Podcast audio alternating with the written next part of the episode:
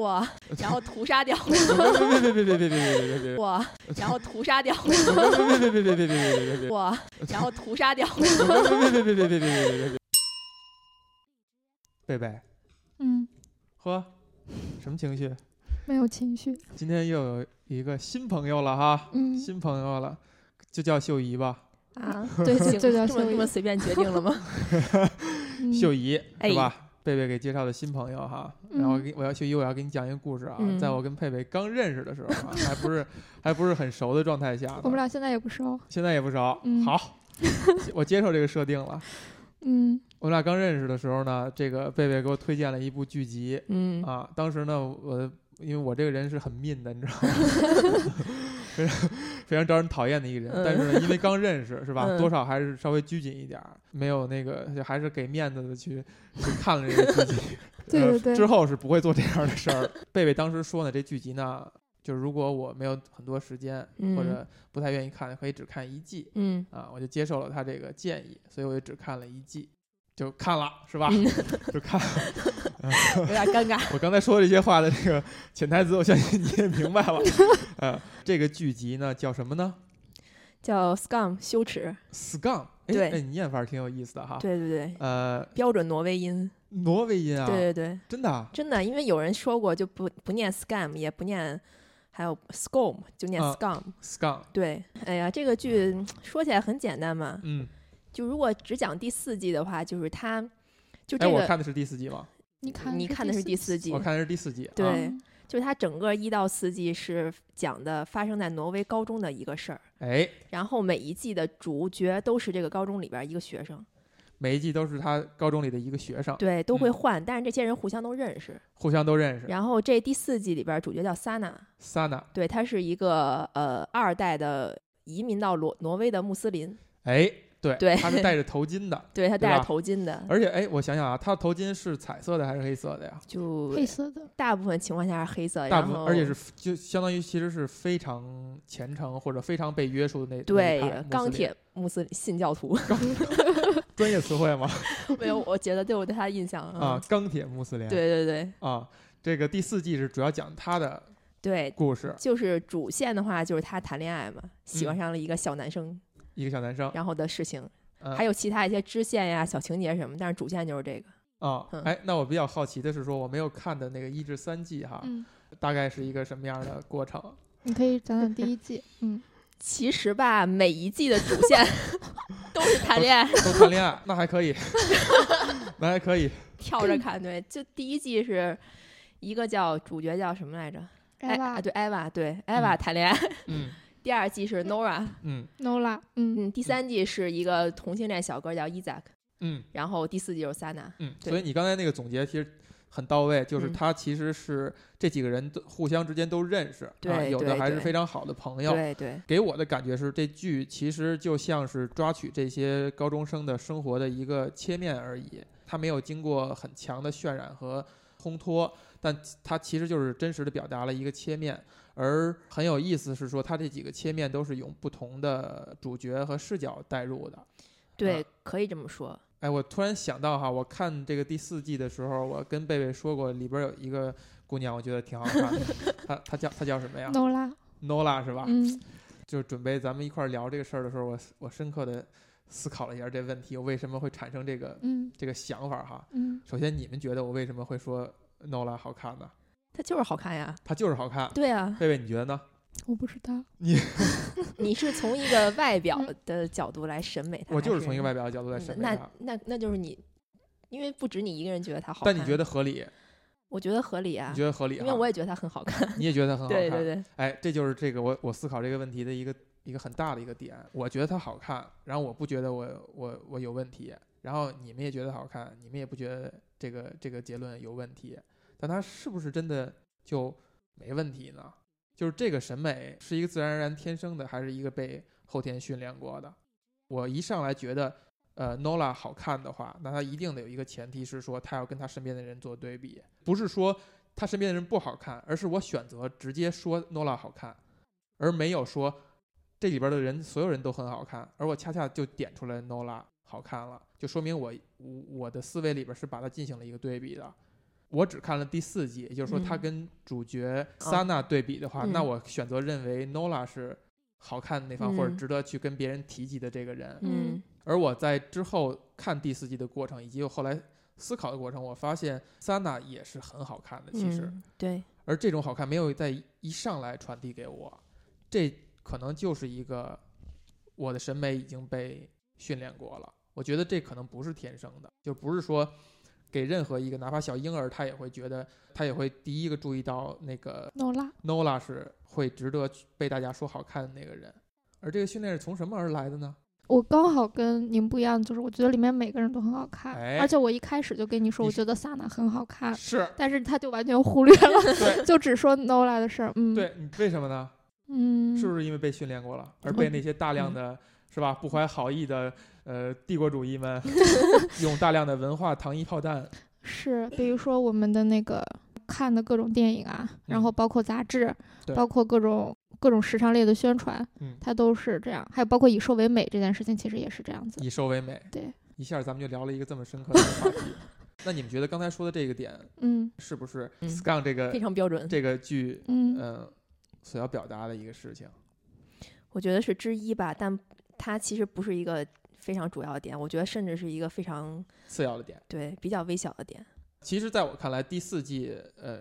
我刚才说的这个点可能是它的一个主题之一，但不嗯是说用美这个事儿表达出来，嗯而是说我们对于有一些符号也好，对于有一些身份也好，有一些刻板的印象，而这些嗯刻板的印象甚至不自知，它就产生了，它就一直在那儿，对，就是你就把它当做是一个与生俱来的和理所应当的，你并没有去再想一想它，再想嗯一想它。嗯，前几季其实也有这种感觉，它整个贯穿的，我觉得就是一个怎么说，一个认知的，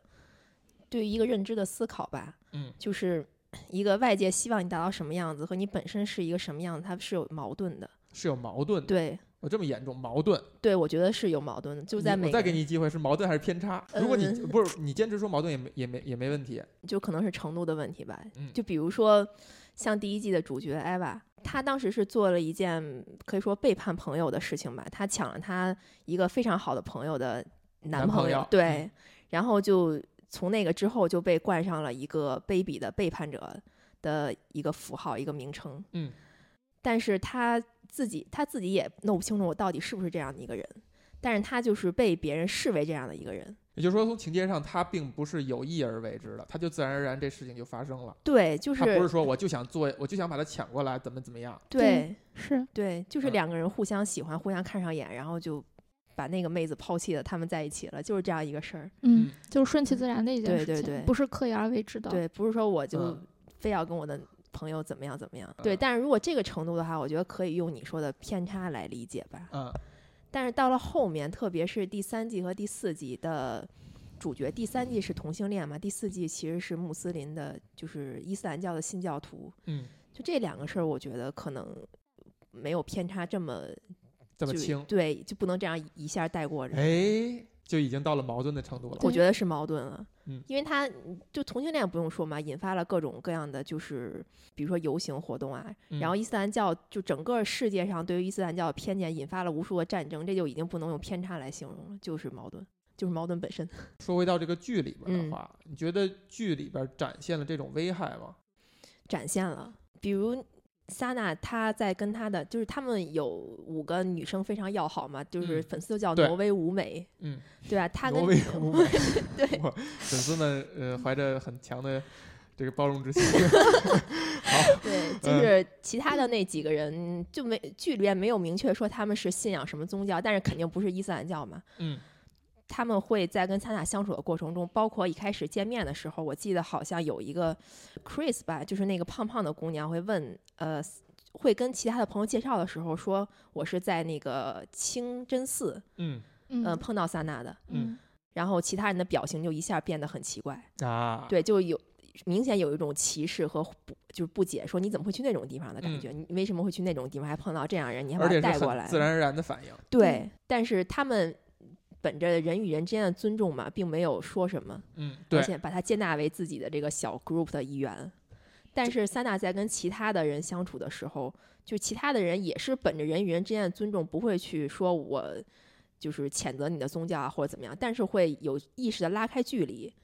哎，我觉得刚才你用的这个词很有意思，就是本着人与人之间的 尊重哈。对，这个词哈，现在在咱们当代，这个通常大家会把它叫做政治正确，嗯，对吧？嗯、就是尤其是在西方的语境下，嗯他们觉得，哎，就人与人之间就应该相互尊重吧，你应该尊重他的宗教等等等等。嗯说了这一套哈，大家现在通常叫做政治正确，嗯但其实我觉得你说的那个真的是更准确一些，也可能是因为是“政治正确”这个词本身，呃，其实想传递的是说人与人之间一个基本的一个尊重，嗯，嗯但是它的呃矛盾的点就在于它所产生那种自然而然的反应，那种掩盖不住的反应，其对实是跟这个事儿是拧着的。对，就怎么说呢？政治正确，如果用那个角度来思考的话，它其实是一种不愿意去深入了解的一种冷漠。我觉得啊更像是这样。啊，就是我们已经给定义了，我们就就这样了。对，就是比如说他是一个伊斯兰教，或者他是一个其他什么宗教，或他是一个其他什么性别、其他国籍的一些人的话，可能我们下意识就会有一种思维定式下的反应，比如说。我是女性，可能男性在跟我相处的时候会，比如说帮我开门，嗯或让我先走，或让我先坐，嗯，这种感觉也可以解释为本着人与人之间的尊重，但是他在这种隔阂的前提之下，可能就缺少了一种沟通。当然，不只是说性别之间哈，嗯就是说我知道，知道这你举了一个你举了个例子嘛。嗯，对嗯对，我觉得他们和萨拿一开始的就起初的交往就是这种尊重但缺少沟通的冷漠的感觉，就冷冰冰的，明显能感觉到有一堵墙在中间。嗯嗯，所以你会不会觉得这个这个剧它打动人的地方是在于它没有让所谓的呃人与人之间的尊重或者政治正确停留在就停留在那儿就完了？对，我觉得是。其实我觉得这个问题是这个编剧在一到四季从头到尾想要探讨的一个问题。嗯就是这个事儿到底怎么来打破，怎么来解决，有没有一个合理的解法，嗯就让这种冷漠来打破。然后我们能做什么，甚至是说，呃，十七八岁的高中的孩子能够做什么？他试图去给出了自己这样一个解法，嗯哪怕这个解法在我们看来会觉得就是完美到不真实，但是他，哎，但是这可能是他想要的一个理想的世界的形态吧。就他给了一个答解决方我案，觉得他给了一个方案。但你现在仍然认为它其实还是挺难做到的嘛？非常难，因为太完美就太理想了，你身边很难有这样的情况出现。他预设的一个场景就是人和人之间都是有善意的，嗯都是能够理解彼此的，并且是能够怀着一种理解的前提去沟通的。嗯然后在啊对你这种这就很这就很不现实嘛？怎么可能就周围都是这样的人，对吧？嗯，就是有恶意的，然后有不愿意、不不 care 的，然后有就是那你觉得如果那些人找到他们，然后把他们识识别出来，就把这个因素考虑进来？ 哇， 然后屠杀掉别别别别别别别别别别别！对我嗯知我知道，我刚才给你传递了一个有可能往这个方向去引的一个感觉哈嗯，但我但那样就就没意思了吗？嗯，就是说，呃，它是它可以是作为完善这个解决方案的一个因素，但仍然是还是在去寻找这个解决方案，还是说你认为可能就没真的就永远达不到一个完美状态，或者不存在那个完美状态？嗯，我觉得他这个完美，也不能说他这个状态其实是我们追求的一个目标，就至少现阶段来看，这个状态比较完美。我们应该，我觉得应该是向着这个方向来努力的。嗯对，但是至于什么时候能够达到，达到了之后会不会还有更好的状态的话，就值得探讨了。你觉得事态严重吗？我觉得挺严重的呀。哎，就是嗯我们作为呃华人啊，嗯尤其生活在中国，你你生活在中国吧，对， 我我生活在中国的人。呃可能没有现在在这些在这个风口浪尖儿，比如说欧洲呃、嗯某些城市、某些嗯地方，呃或者说美国的某些地区，呃感受那么强烈，或者说现象那么明显。嗯，其实咱们只能从新闻里边儿看到，对，在日常生活当中，它离你还是相对遥远的。你觉得是这样吗？我觉得生活里边儿是有，但是我们可能都忽略掉了。嗯就是比如说我的生活环境，包括我是北京人嘛，大家都生活在一个怎么说呢，比较单调的，而且一说北京就是政治中心，嗯然后一说北京就是汉族比较多，嗯然后我们从小到大，反正我基本上也没有什么跟其他的国家的人或其他民族的人去交流的机会，等于说我成长到现在为止的路线都是很单调的，嗯这可能就让我无形之中会去屏蔽掉一些多元化的元素，对，就是我记得很清楚的是有一次我跟你、贝贝嗯还有那个洪老师一块儿吃饭，嗯，他说他是那个回族的嘛，你嗯当时就觉得有一种不一样的感觉。贝贝展现出来的，对，就光是展现出不一样，就是已经让我很吃惊了。因为兰州难道不是有很多回族的吗？对啊呀、还是说，对吧？秀姨你误读 了，我当时问他，他就说他就是你，你好像说哎你是回族的那种很惊讶的感觉，然后我就问他我说你是不是有一种世界被打开了的感 觉？嗯，然然后后你表示同意，行我吧记？得他表示同意贝贝，了你。解释一下你的行为。我觉得这个其实不能简单的用我知道小红是回族，然后就表示惊讶这样一句话就很简单的带过，啊，而是因为，你是不能带过，还是害怕被带过？嗯，不是，就是是因为她是小红，啊、就相当于你觉得她是一个对你来说是有意义的人。当你发现了她身上一个新奇的点之后，一个你可能之前没有意识或不知道的东西之后的那样一种感觉，就是你更了解了你一个呃对，朋友就对，就相当于这样。就比如说，多突了一然个视角，就比如说我，当我知道小红对桃子过敏，我也很惊讶，就对是对桃子过敏，对是吧嗯就类似于、你从她身上会了解越来越多的元素的那样一种感觉嗯。哎，不是来自于这个符号本身，对，可以吗？你接受吗？我所以接。受，我我能接受。所以所以你们俩你们俩那个就算在这儿就就解释了一个你们俩之间的误会。对对对，因为我一开始真的是以为他身边都是汉族，他对回族这啊个没有、没有什么嗯，概念呀，或者怎么我有样概念，我的同我的同桌还有包括我老婆都是回族的呀。你啊你老婆是什么？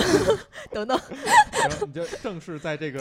环境下出 出柜柜了是啊吧？嗯好，鼓掌。我们作为我们作为一个证据啊，哎，第在第四季就结束了是吧？对，就全部完结了。就就全剧终了，对是吧？呃，而且它最后一集，我记得是最后呃一个情情境，确实是给你一个大结局的感觉，盛大的 party 对，应该是吧？我记对得开斋啊节、你觉得它这个结构，就这四个季，每个主人公以及这种渐进的方式，是一个经过设计的吗？你你所谓的设计是说剧本上的设计，还是说情节，还是说什么？你这个问题问的非常好啊，我因为我刚才没有问清楚，嗯就是听完你讲前三季，嗯，感觉上是他会把所谓的因为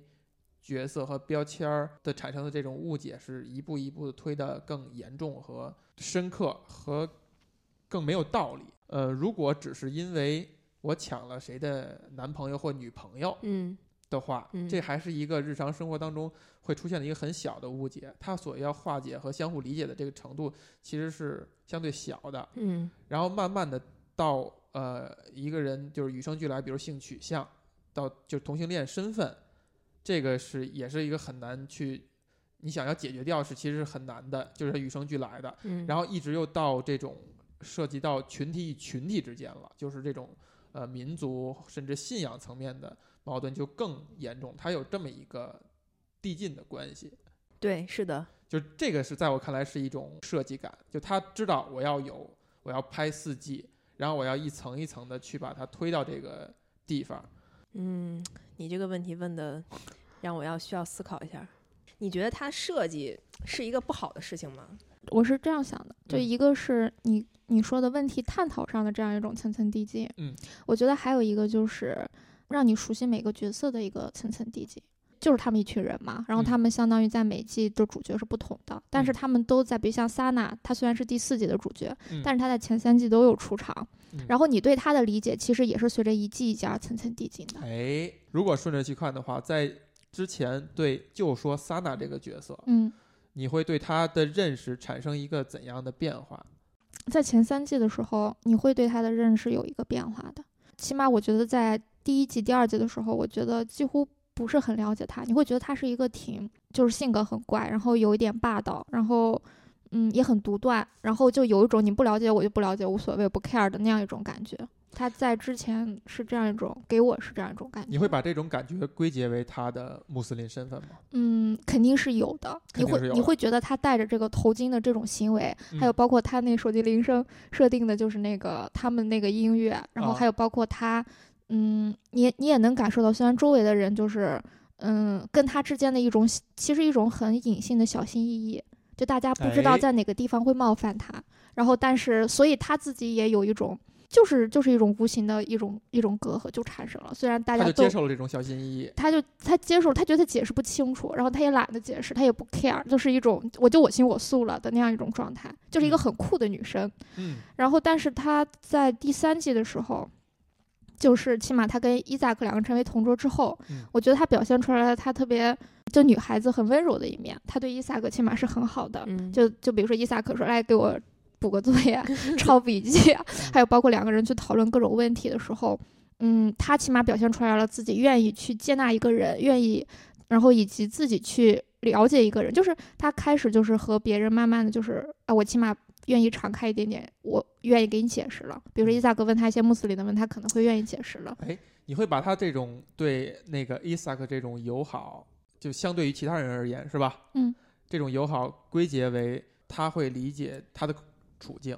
因为他自己也有类似的处境嘛。嗯，肯定是有原因。我觉得第三季里其实是有原因，就他们俩其实有一点点类似类似的感觉，两个人都有一些跟别人不一样的地方，嗯然后所以可能更能我其实更倾向于第三季他那些探讨是为了设计，为了推动伊萨克，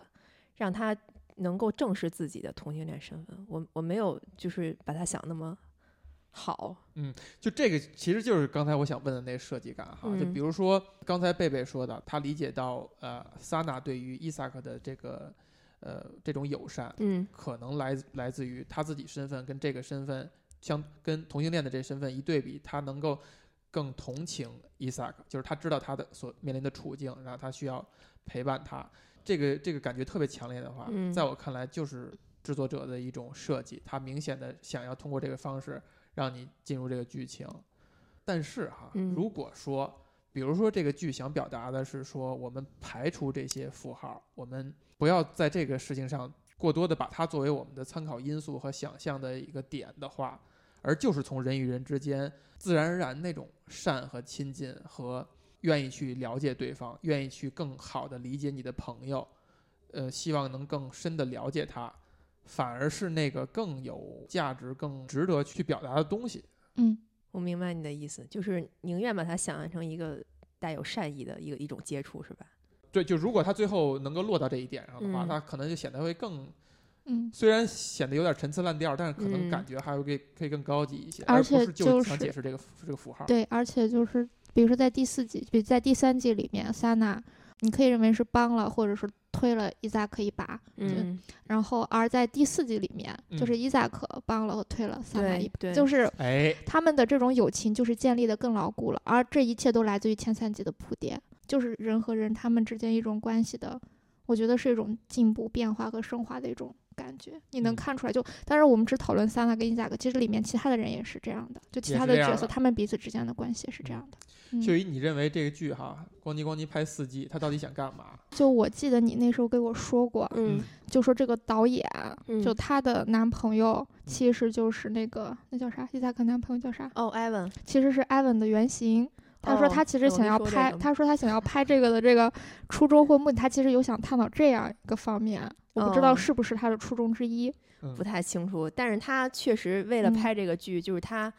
用那了你半年的时间采访了导演、嗯对呃编剧，编剧，对嗯嗯采访了这个挪威的高中生，嗯，然后就是实地取材，所以这部剧其实是很真实，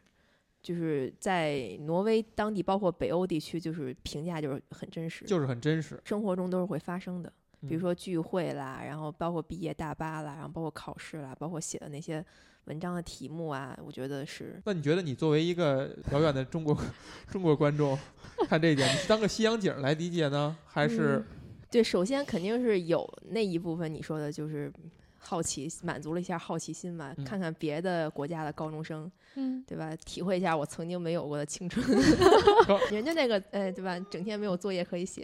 整天 玩儿。整天没有作业可以写 ，对啊，没有对高整天考可以准备？没对，有整搞天好开 party，对哦嗯对，就愁为什么没有作业可以写。对啊，这这在我们就中国 的简孩直子不可能，不可想。象。对，嗯呃嗯对我一开始在想这个剧的时候吧，我觉得它其实是有两种看，可以有两种看法。嗯第一种就是你看一个热闹，嗯就像你刚才说的，嗯去了解国外人的生活，嗯包括你去感同身受他们那个之间的包容和爱。 嗯这种看的话，虽然可能听起来会有一些肤浅吧，但嗯其实是能够让你就打开你的感官的一种感觉，就是因为嗯到了我们这个年纪，嗯嗯可能已经不再能体会就是小年轻那种什么今天跟这个好，明天跟那个好抢，抢了谁的男朋友、对女朋友嗯这对种对事对，儿，然后为了开 party，然后就各种折腾，然后为了搞一个毕业大巴就各种种折腾。 对啊，就已经体会不到那种热血的感觉了。包嗯括就是可能我的好朋友出了什么事儿，我要为他两肋插刀，这种对感觉对也很难体会到。甚至是做了一些坏事儿，然后害怕自己的学长学姐来报复自己等等，对对就对这种东西就特别中二的一种东西，已经对已经没没有了。了但是你看这部剧你的是话，很高兴的没有了，还是说你会很怀念他们？很复杂吧？就是他如果有的话，其实会让一个人的状态变得很积对极，很焦灼。很 焦灼。对，嗯，就是他不够从容了嘛，就为一点嗯小事儿就容易、炸。 对。 所以所以所以你还是很高兴没有这些东西了。不不不，一方面我又觉得就是他的死去是一种悲哀嘛，嗯，嗯，但那你是这种悲哀是不是也是一停留在一种政治正确层面？啊，这个这个这个这个这个我觉得没有。没有，就是对我自己的一种，就那个时候已经过去了嘛，就再也不可能回来了。哎，我记得你当时看完你也说你看不了这么年轻的东 西了，嗯，我嗯经常说这句话嘛，是不是？对，然后你推荐的每一东西我都 我都这么说。那是为什么呢？我觉得就是秀姨刚才描述的那个感觉，她就是在现实层面上，她就是过去了。然后你要又政治正确的赶上它，这感伤确实还是很真实的，嗯嗯，但是可能就比如说你感伤那些东西，或者说你失掉那些东西，到底是不是因为年轻而产生的，还是说它其实不是因为年轻而产生的，是应该是你一直有的，而你没有它是是因为其他原因，不是因为你长大了，而是因为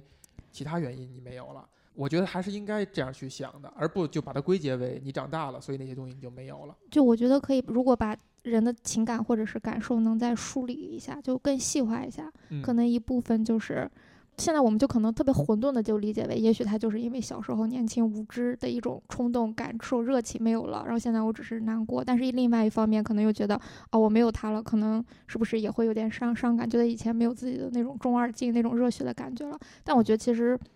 可以分的细一点，可能就是刨掉那些让自己就是因为无知或者愚蠢，或者是对一个事情的偏见认识不全而产生的一些矛盾、问题、误解和焦灼，但是又保留住那种所谓的赤诚、坦率、真诚跟鲜活感。对。然后才能，我我觉得后者是不管多大年纪都要拥有的一些东西。就这个东西，不要找借口说是因为长大了、成熟了，呃，面对这个残酷和复杂的社会了，你就觉得没有它是是合理的，是理所应当的。其实不是，其实问题在于你自己，你就是失掉了一些所谓的真诚、无畏，因为一些事情的激动，对人和事表保留的那种敏感和呃敏锐，这些东西是应该永远存在的。但是咱们一下把话题引得这么 引得这么抽象了，也不是很好啊，也不是很好。嗯，这个秀姨，你这个剧哈，你嗯首先这四季，你最嗯喜欢哪一季？最喜欢哪一季？我可能哪一季都不是特，就现在再看就不是特别的。不是特别喜欢，对， 说真的，嗯，就是当初看的时候会觉得很好的，就是激起了我那份热情嘛。嗯我会很就是不会有一种排斥的心理，会让自己沉浸，尽量沉沉浸到回归到那个十几岁那种感觉，就是嗯就像你说，尽量找回我们失去的那种热情嘛。对，嗯，但是找回了之后，再冷静下来，发现它有点过于扁平化。过于扁平化。，对，不管是这种情绪也好，他看待世界的方法也好，包括他给出解法也好，都过于扁平化了。抽象了，简单了，处理对，了简单处理了。你嗯看这个剧，然后你找回来了曾经你觉得的热情啊这些东西，类似于你看这个剧，然后找回来了这些东西，但是你嗯发现在你自己的生活里你无法使用它们，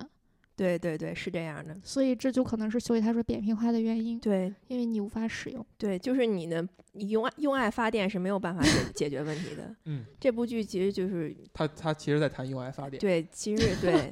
但是爱肯定是一个嗯原动力，但是只有爱肯定是不行的，你还要有方法嘛。但是我觉得，如果这个剧对挪威的孩子来说，可能实用性更高，或但许对我们来说就欠一点。对，对挪威的孩子实用性更高吗？嗯是的，也不一定吧。是一定的。其实我现在再回头看这几部，就我其实前段时间又重新看了一遍，我就只从内容上说，嗯我觉得我它依旧还是很很动人，对我来说还是很动人，嗯因为我觉得就是，就当一个感情它已经就是升华到一定程度，它其实就是很纯粹的，就不管它是降维到一定程度还是升维到一定程度，它都很纯粹。而嗯纯粹的东西，我觉得就是很有共性，然后就会打动我。比如说，它里面描述的人和人的关系，还有包括它其实把很多大人也嗯描绘的其实挺理想，某种意义上，就他嗯们那个对生、生理对卫生那个嗯老师，对对还对，有包括他们的父亲和母亲，嗯他们就是整个学校的那种环境，包括他们前辈跟后辈的关系，甚至是所谓的这种，嗯，这种恋人之间的这种碰撞，还有朋友之间这种碰撞，嗯，其实都感觉非常理想化。嗯但是我觉得他他起码就如果说一个内心有这种特别纯粹东西的人，然后他刚好又生活在挪威的这种环境里，他看到了这些东西，他其实其实觉得这个剧里其实给他做了一个模模型，就是一个很理想的模型，甚至是一个在他的环境里能实践出来的模型。那他其实可以拿这部剧当做背书，起码还有力量去试一试。当他用这种方式跟他的朋友说话，当他为他的朋友聊这茶道，当他用这种东西去跟他父母交流的时候，他起码觉得 Scum 里面的人这样做过，我可以试一试。我觉得哎起码这很好。觉得让他产生可以试一试这个念头就已经很重要了。但对我们来说，可能试一试的这个嗯，这个不对口性就有点高了。对对，基本上就是嗯注定失败。 但但也嗯但也有成功，但起码对嗯我来说，我可能就会想去试一试。秀姨，你刚才嗯提到了一点哈，嗯就是你在形容你某些事儿的时候，你嗯提到了一个你觉得可能是肤浅的，那包括刚才你可能有意的回避了一下你对这个剧产生兴趣的一个最初始的动力。哦就是第三季的同性情节是吧？呃，刚才你好像没有提到 第三季是贝的贝提了，第三季的同性情节里边的嗯某个小男生长得嗯很精神，对很对很对帅是吧？对对对，嗯这是你看这个剧最开始的一个原动力，应该以不及你是。把你把它推荐给其他人的一个很主要的原因。嗯，我一开始没有觉得他长得帅，嗯我一开始就觉得拍了一个这样的剧，而且因为里面有很多尺度还算大的东西，竟然没有被和谐掉，而且竟然这么多人在网上传，就让我觉得很好奇。哦，是吗？对啊，啊，在第三季里面，第三季有是的他对们两个对而且对是两个男生，就本来这个题啊材就会很受对欢迎。我觉得就 Scum 在国内火，真的就是因为第三季的这个题对材火的。这跟咱们之前聊的很多这个漫画作品其实有有异曲同工，是吧？就是说，就是它之所以能火起来，有话题性，是因为它有一些出格的，对对所谓出格的东西。对是啊的，嗯但是在我们的情况下会更复杂嘛，就是很多在人家看来理所当然的问题，在我们这边还在还需要被继续探讨对，嗯所以说你就没有办法去把他那一套硬搬过来，就不可能的。北欧或者说是洋人或者那个西方 人哈，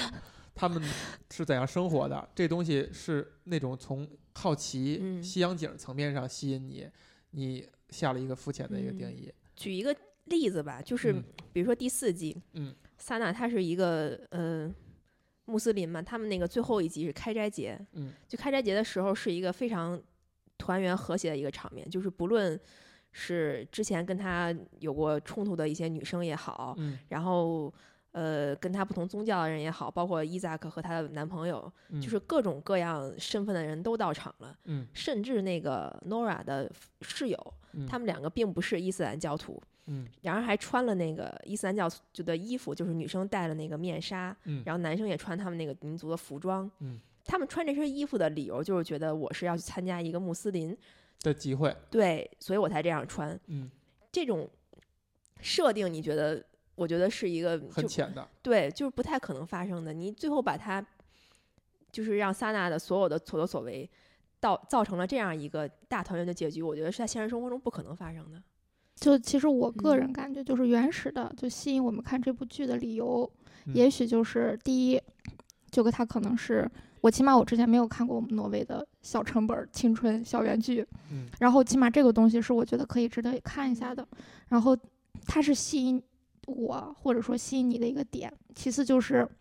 同性恋这个题材，包括对吧，你的小天使，嗯然后再比如说，你觉得这样一个并没有被咔，就说是尺虽然有尺度，但是却还流传这么广泛的一个剧的嗯这些点，其实都是吸引我们去看它的理由，然后以及就是让我们感兴趣的理由。但是我们把这些理由都评价为一种肤浅的理由。就比如说，不管是嗯因为西洋景去看它，还是因为同性恋去看它，还是因为它尺度大却广泛流传这个理由去看它，觉得这种理由是肤浅的。我好像我们必须得因为啊，他是在探讨深刻的人性而去看它才对。嗯不所不以不，如果真的是因为这样的话，我觉得他不肤浅，我觉得他肤浅的就是他的 内容，就是你觉我得肤浅就是因为他对我不会因为说我喜欢一个很漂亮的男生或者很漂亮的女生去看这个剧，这个理由肤浅不会的。嗯嗯，就是好但但是我就是觉得他的探讨的内容，他给出的解法很肤浅。嗯，嗯。就还就是不实用嘛。 对，就是但他如果说你看完这剧以后，他引发了你的某些想法，甚至说你因为把它判定为肤浅，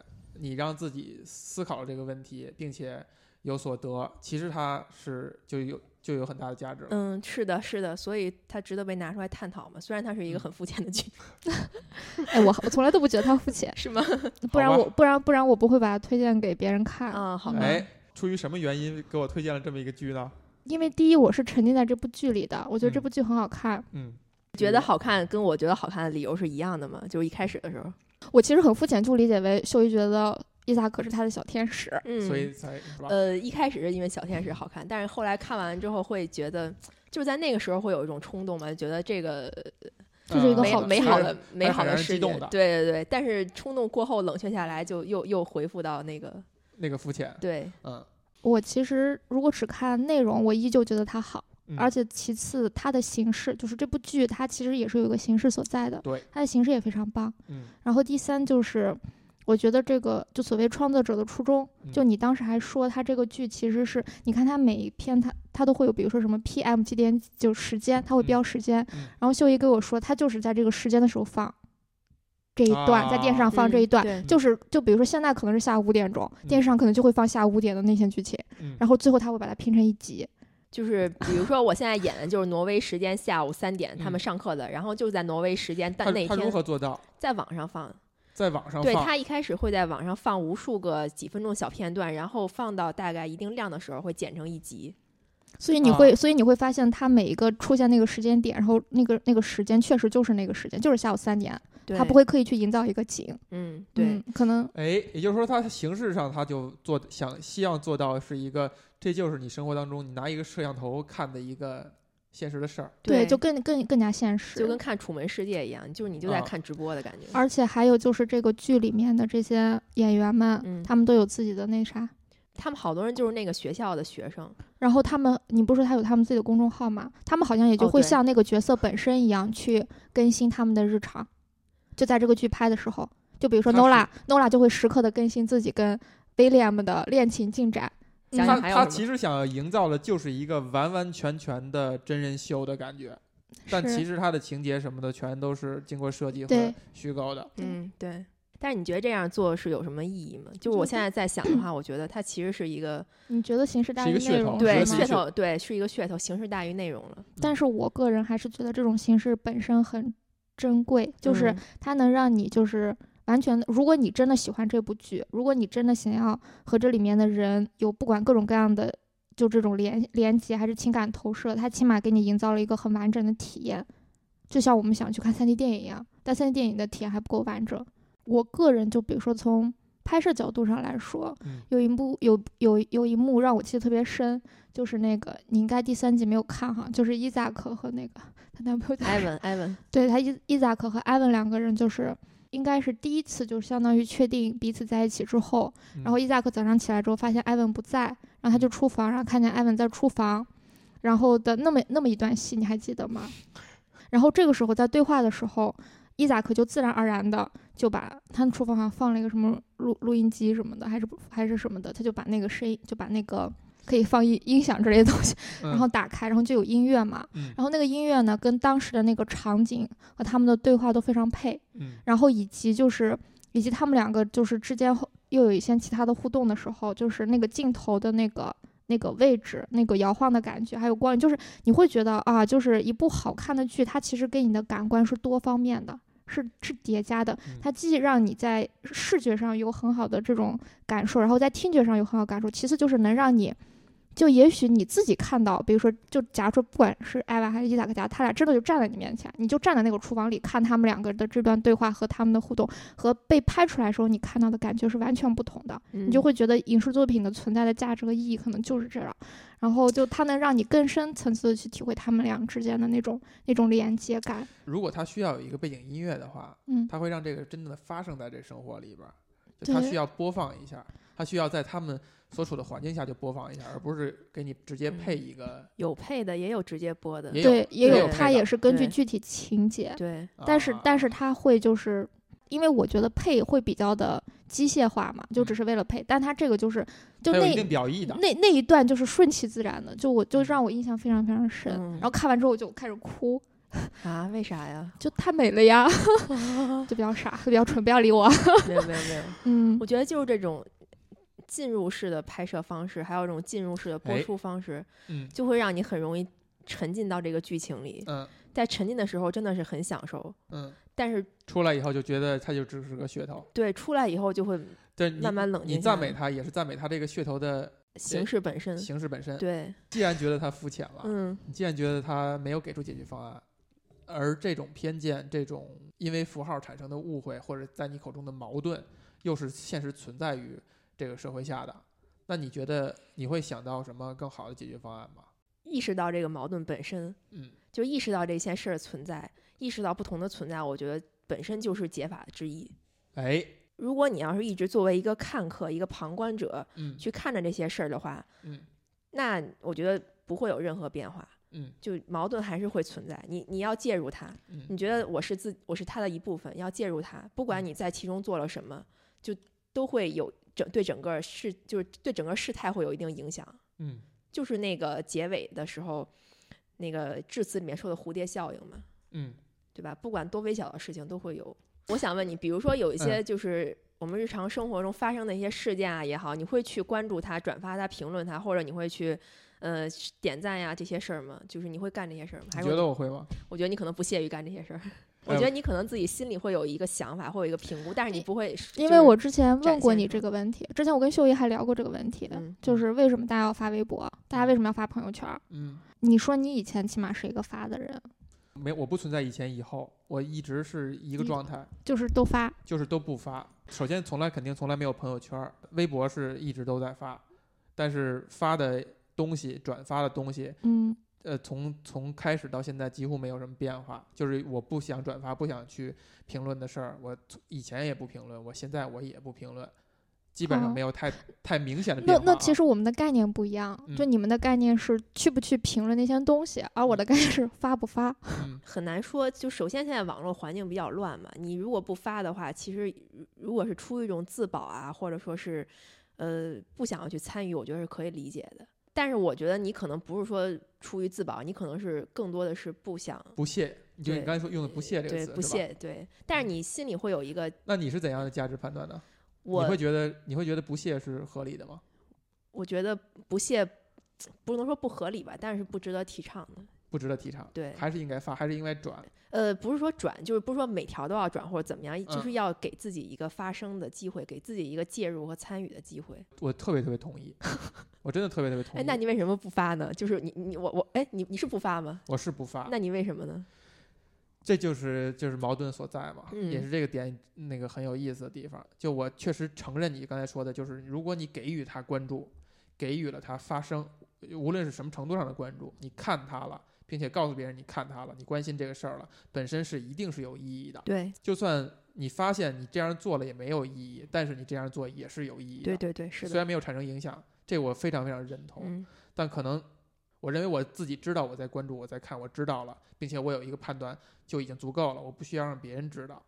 也就是说，哦这一点对我来讲很重要，呃，大于了那个我让别人知道产生的那些良好的影响。嗯，就我觉得那一定是一个更理想的状态。就我发现我做不到，但是我觉得这个应该谴责的其实不是你，而是整个环境，就整个环境没有有一个包容的状态，让人们能呃，哦够，在我我不是因为您不是怕这样怕受危险或者我怎样去不然那样还是说去你做更注重自己的隐私，就是不愿意让自己的心计袒露出来给别人看，是这种感觉吗？是说，我觉得我没必要为别人而做一些什么事儿，就我觉得我做的嗯不好的地方，但是我嗯确实就现在就只能到这一步了。明白。你发吗？我我会发，但是我会选择性的发，不会说所有事情。比如说那那种你那你选择的标准是什么呢？就是点蜡烛那些，我就不会 发。啊，对，然后还有就是需要我来显示一个我自己的是非价值观，对这件事儿判断的时候我会发，而不是说仅仅转发一个热点事件去追踪、去蹭热度，这些我不会干。你刚才问的这个问题让我联想到了一个点，就是我有一个认识二十多年的一个朋友，嗯认识二十多年的一个同学，就从小学的同学、初中、高中的同学，在过年的时候跟我说他是 gay，这个事情本身对我的震撼非常大。不是说他是 gay 对我的事儿震撼震撼大，而是第一个层面是我二十多年来我从没有往这方面想过。我觉得他有的有的地方是比较与众不同，但是我没有往这方向想过，而且我没有觉得这种与众不同有什么问题啊。当然，这可能是我好的一面哈，就我没有像其他人对待他的方式那样去，我也很自然的跟他在接触，而且是是挺好的朋友。另外一层面上是我去忽略了一很多事情，就没有去想这事儿本身对我是挺呃挺有打击的。最大的打击是说我对这个朋友有一个因为认识这么长时间了，我肯定会对他有一个判断，有一个认识。而这些认识，在这个信息加入以后，发现他其实都是片面的，他都是站不住脚的。而我又很自大的认为这些认识就是合理的，我很相信我这些认识，或者说我没有发现我理解方方式是错的，是片面的。就这个事儿对我来讲打击太大了，就是很愚蠢的地方嘛，就是你对于你自己很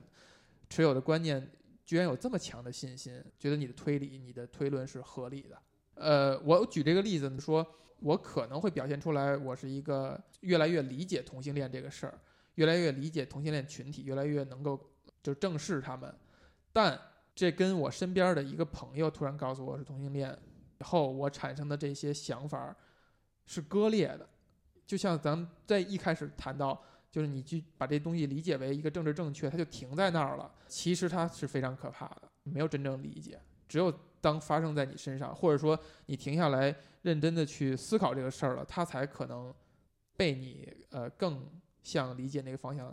推进。